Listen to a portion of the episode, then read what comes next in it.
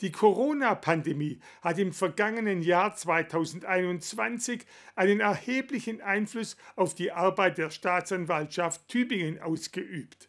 Die Dezernenten arbeiteten nicht nur wegen Homeoffice unter erschwerten Bedingungen, sie bekamen es auch mit ganz neuen Straftaten wie Impfpassfälschung oder Verstößen gegen das Infektionsschutzgesetz zu tun.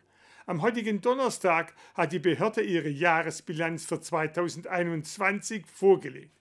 Besonders auffällig ist dabei ein Anstieg bei der Verbreitung pornografischer Inhalte. Demonstration gegen Corona-Maßnahmen in Reutlingen. Die Pandemie hat die Welt verändert und somit auch die Straftaten und Ordnungswidrigkeiten. Auch wenn die Demonstrationen in der Regel wie hier friedlich und ohne besondere Vorkommnisse verliefen, allein 43 Verfahren hat die Staatsanwaltschaft in den Landkreisen Reutlingen, Tübingen und Kalf im Zusammenhang mit Versammlungen eröffnet. Im Vorjahr waren es nur 13 Verfahren gewesen. 60 Verfahren befassten sich mit gefälschten Impfpässen wo Menschen probieren, äh, über Apotheken sich digitale Impfzertifikate mit gefälschten Impfpässen äh, zu besorgen und in Kombination damit die rechtliche Unsicherheit, ähm, die bestand äh, bei der Frage, ist das strafbar oder nach welcher Norm ist es strafbar. Das hat sich ja zum Glück jetzt geklärt. Ähm, wir halten das für strafbar. Das hat auch das OLG Stuttgart so entschieden, dass das eben als Urkundenfälschung zu verfolgen ist. Insgesamt knapp 52.000 Verfahren beschäftigten die Staatsanwaltschaft Tübingen im vergangenen Jahr rund 5000 weniger als im Rekordjahr 2020.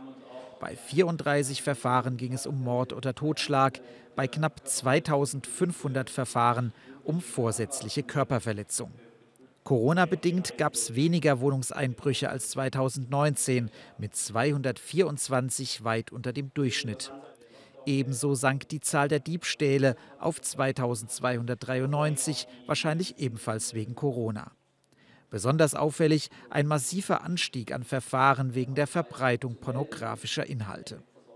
Was darauf zurückzuführen ist, dass ähm, das BKA äh, eine Vielzahl von Daten ausgewertet hat, weitergeleitet hat an die örtlichen Dienststellen, dass wir massiv äh, in Chatgruppen ausgewertet haben äh, und daraus eben explodierende Zahlen haben, die wir zu bewältigen haben in der Behörde.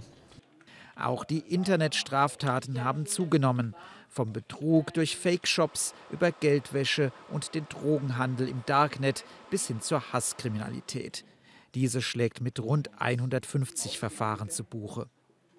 In der öffentlichen Wahrnehmung äh, spielt es eine große Rolle und wir sehen es immer wieder auch bei Angriffen auf Politikern äh, oder ähnliches, dass es da wichtig ist, äh, zu reagieren und ähm, gesetzgeberisch weiterhin tätig zu sein und im Rahmen der Strafverfolgung, dass wir die Fälle ernst nehmen und entsprechend bearbeiten. Vor Gericht sind insgesamt 7,5 Prozent der beschuldigten Personen gelandet. Bei drei Vierteln stellte die Staatsanwaltschaft das Verfahren ein. Knapp die Hälfte davon, weil kein hinreichender Tatverdacht bestand.